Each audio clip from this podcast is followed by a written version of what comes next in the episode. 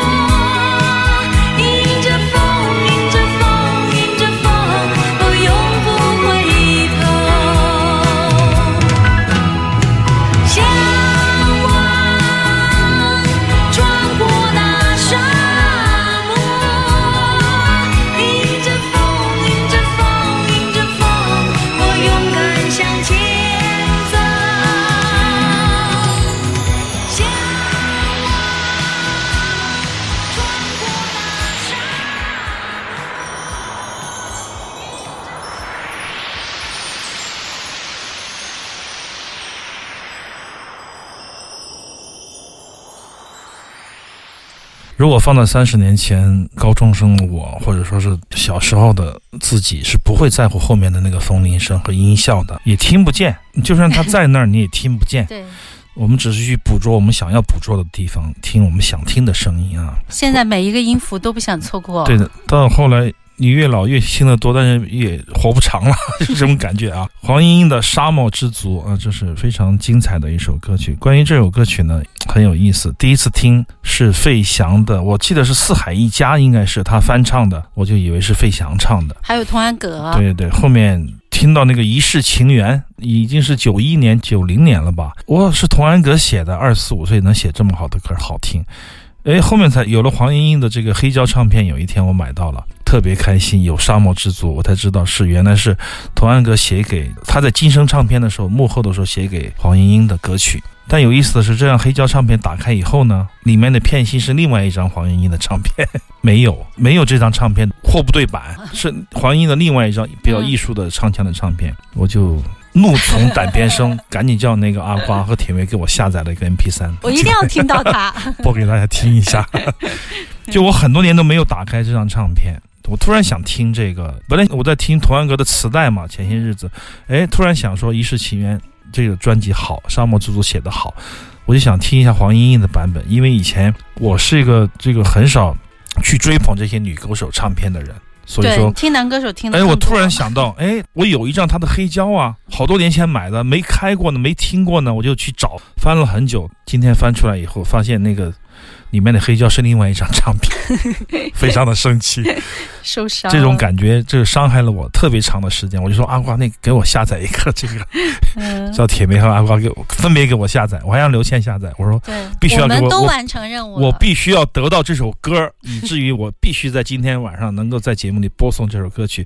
所以说，如果你觉得音质好，对不起，它是一首 M P 三，就是它不是一个黑胶转录的作品。那么这个唱片，因为机缘巧合，他不知道他的主人会有什么样的机缘巧合，把另外一张黄莺莺的唱片放进去了。如果有时间的话，我们会在下一节 放一下这个破不对版的另外一张唱片。你想多了，别人本来就没有很上心的。也许就是送给三十年以后的阿飞呢，说不定呢，非常有意思的嘛。反正这故事嘛。唱片收藏者、乐迷都有很多很多这样的故事，但是很少有人把它能够写出来啊。我们只是讲讲，开开心心的讲一讲，回顾一下这个港台流行歌时代给我们的烙印啊。我很长的时间都认为，童安格是一个非常早慧的一个这样的一个创作型的歌手。有一天我看了，不小心看了梅艳芳和他的一个现场，嗯，还有梅艳芳上他的节目唱他的歌，我才发现他是一个傻乎乎的大男孩啊，完全不是我想象中的那个样子的哈。所以说，有的。时候歌曲音乐绝对会让你产生错觉，但这就是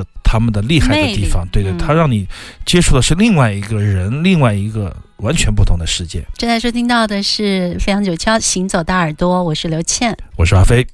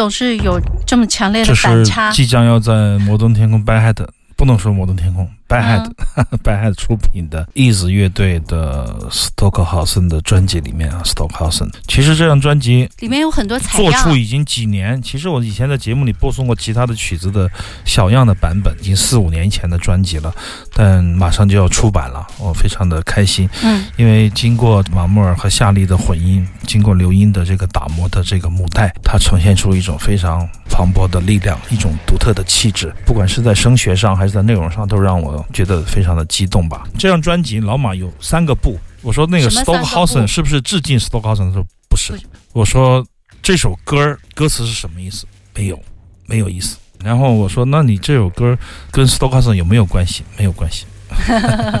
我说，那你为什么要叫 Stockhausen？他说，就是突然间我想到这个人了。我在创作的时候，创作过程中老想到这个人，想着他就属于他。对这个人的那个概念，而不是他的音乐所谓的对我的影响。他说也不是。我说别人会说你是在蹭，你知道吗？他说什么是蹭？我说蹭的意思就是流量。我说还是什么名气还是什么？他说他说你在说什么？我不知道。他说我脑子里就是想到这个人，我觉得特别有意思。那么这首歌曲唐加利克也有贡献，因为老马跟我说，他中间的采样的部分是这个哈萨克的葬礼的仪式音乐上的女生的唱的那种田野录音，他就觉得。特别的适合用在这个采样，用在这个专辑里。这张专辑当时我在刘英的工作室听的时候，也是觉得相当的震撼的哈。这种女生的那种神秘气息和这个马木尔的工业味道的打击乐的运用，如果非要说我的理解的话，因为 Stockhausen 对我来说，包括 Cage，除了最大的贡献或者最大的冲击，实际上不是从他们的作曲和乐器手段上来说，而且 John Cage 肯定不是钢琴来冲击我，最早他们的作品都是打击乐来冲击我的。就是嗯 Stockhausen 的循环呢，我们经常在节目里播送的，很多人都会打的。他们把这个声音转嫁给另外一个物件，来表现出他们的那种神秘和独特的前卫气息，而不是说用固有的乐器去实现某一种个人理想。我这一点来说，是他们带给我们真正的冲击，就是跨越。嗯跨越自己的乐器手段，用其他的方式，用打击乐的方式来演奏旋律乐器可以吗？钢琴是不是？嗯或者说用旋律的感觉来演奏打击乐可以吗？他让这种艺术的思维互换，然后产生各种并置的效果，形成了新的东西。这一点来说，我觉得是非常非常可贵的，就是它对我们的影响，从意识层面、思维模式，还有最终的声音效果上，都能够自成一派、自圆其说，是非常伟大的。所以说，这张专辑并不是一张致敬的专辑，跟 Stockhausen 也没有关系。他甚至没有什么意义在马穆尔的意思里，他就说这个名字就是我在创作的时候老想到他，想到一些先驱吧，他可能有一种种情感上的某一种想念。仅此而已致敬吗。对，因为致敬就必然会用到元素，用到思想的转移，哈，还有一种再利用，嗯在这种唱片里面完全没有，就是它的一个，大家也可以听到以前我们播送过的西伯利亚火车，嗯还有很多奇思异想的这种民族乐器跟工业摇滚乐的那种结合，其实都是很马式风格的东西。嗯至于叫什么名字，我们也没有探讨。他说这个我觉得挺好，我说那要不要这样？我说我们的 Stockhausen 就不写德语的那个他的那个人的名字，我们叫拼音斯托克豪森怎么样？老马说不行，为什么？不知道，但是后面我们又聊了很久，反正有一种不沟通的那种神秘感，让我也觉得很神秘，也很迷恋吧。我觉得人和人之间的那种既相通又不相通的感觉是非常非常好的。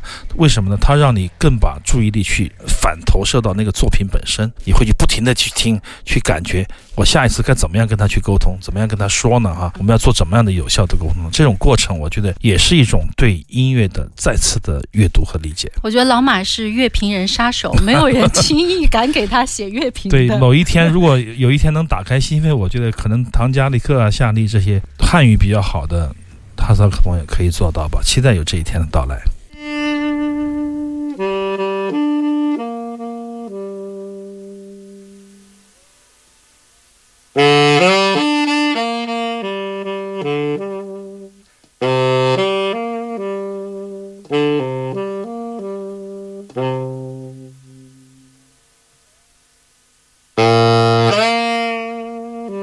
Música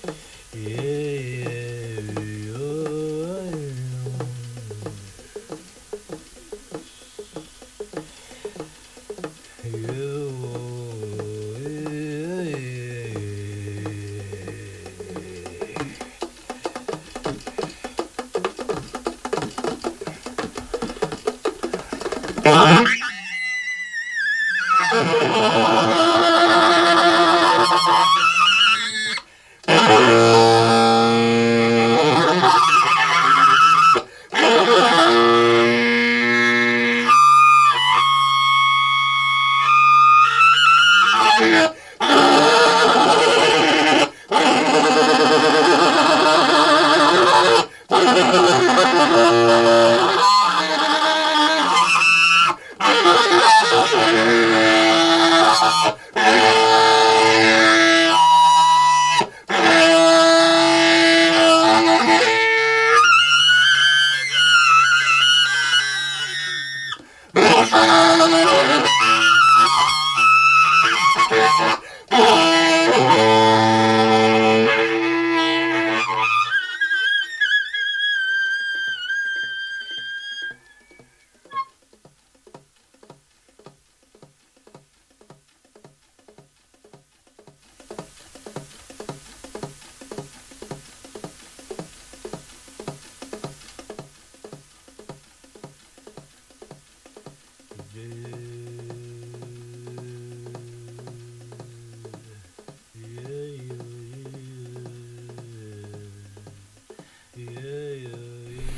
这是一张重要的唱片，就是在老丹和 Ease 合练的一个月里，就是疯狂的深圳的一个月啊，所有的人都病了，然后躺下，然后开始吃这个罐头，然后开始又好了，这个又躺下了，就是每天都是此起彼伏，各种纠结。然后老马在这两个月录了大概十张唱片，然后我在他们演完的间隙一前一后，把这个老丹和马木尔带到了刘英工作室。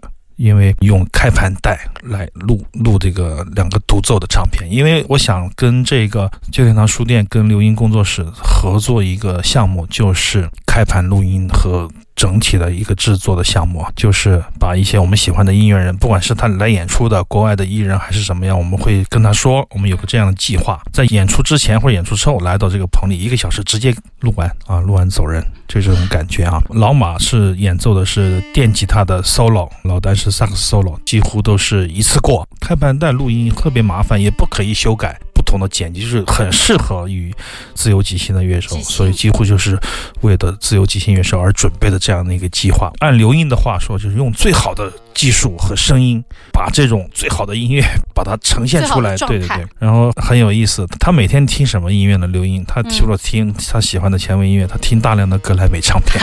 上次你说了，对对对，他就说为什么我们独立音乐就是声音不好，就是因为穷嘛。但是我们学好了，我们就可以用在上面了嘛啊，就不能说我们就是非主流，我们声音就得很差，对啊，就得操，也不是这样。所以说，由于这样的一个令人激动的计划，我们可能要出三到四张。可能不挣钱，甚至会亏本的唱片啊。今年我们的计划就是这样干了，但我觉得长期做下去的话，会有非常好的收获。那这种音乐不好听吗？我觉得非常的好听啊。对，老丹的这首《无人岛之歌》，在他的这个 mini 的小 CD 里面，大家可以听到的版本，和现在这个他当时即兴的这个版本又有不一样。现在这个版本非常的简单，然后非常的。直接，他的那种很强烈的那种神秘气息，加上他的一前一后的一个铺排，还有突然的那个突突啊，都让我当时觉得非常的激动啊，非常的好。就这种意识的这种把控，还有这个技术上的那个拿捏，我觉得还是需要一些很强烈的功底，而且在现场他也是录的非常成功吧，特别的稳。对，所以说这个唱片，我们的系列就叫做，比如老丹这张唱片就叫做为了开盘带录音而演奏的萨克斯独奏。就是 saxophone solo for a real tape recording，马莫尔那张就叫做为了开盘带录音而演奏的吉他 solo。就这个系列的唱片，我们全是这样出，每一个人都是出，我们要出一个很长的系列。如果我们还有多余的钱的话，做的话，那么会出一些黑胶唱片、少量的 CD，还有就是限量的一个真正的开盘带。可能会出三十个开盘带，就是作为纪念的，就是发行，我们要发行，我们要逆流而上嘛。我不是那个 逆流而上五条人吗？对，很奇怪的一个词突然火了，然后很多编辑采访我的时候，他也会用这个逆流而上这个东西，然后我觉得就觉得自己好像也蹭了点什么，好像又觉得有点失落的感觉。不管怎么样，这个系列让我非常的期待，声音的那种饱满程度，他把那个一个艺术家的激情完全释放。我觉得这个开盘录音是非常非常让我激。动的一个声音，所以说未来我们会做很多这样的尝试，也希望喜欢这些音乐的乐迷能够支持我们的唱片。但我们只有一分多钟的时间了啊？是吗？那我们再说一会儿吧。就有点好听的歌曲其实很多，但是每次说出来意犹未尽吧，就是那种感觉哈。有时候会即兴的，大部分都即兴说吧。刘谦也了解我，就是有时候就把不住门儿。关于这个开盘带录音，我就想，我们是跟这个刘音工作室一起做的这个计划，就是我们限量出版三十盘开盘带，会公开发行，公开发行不会。但不便宜，三十太少了，不便宜。所以说，刘倩，你现在是至少要订购两套，这指标库也订那我觉得就群里的人就分了，直接。我觉得如果我们的听众朋友有喜欢的。尽管你没有开盘机，也不需要为了这个开盘带去买那个机器，因为总有一天你会听到它的啊，它是不一样的。这就是我们出版它的意义，就是说他听到的声音是跟我们平时听到确实是不一样的。如果有机会，我们就去多聆听，而且作为一种介质和一个出版物，我们觉得有必要把最好的那个东西也把它出出来啊。然后我们也有，同时也有黑胶，也有少量的 CD，也兼顾到不同的设备需求的朋友的那种品味。只是完全百分百的自我满足，我觉得，我觉得甚至很少有人会因为这张唱片而去买这个开盘机，或者说买这个唱片的人也不喜欢这样的唱片。我觉得这种情况应该很少，都是比较特别喜欢的人才会去对这样的音乐感兴趣，从而去支持这样的一种开盘带的戒指。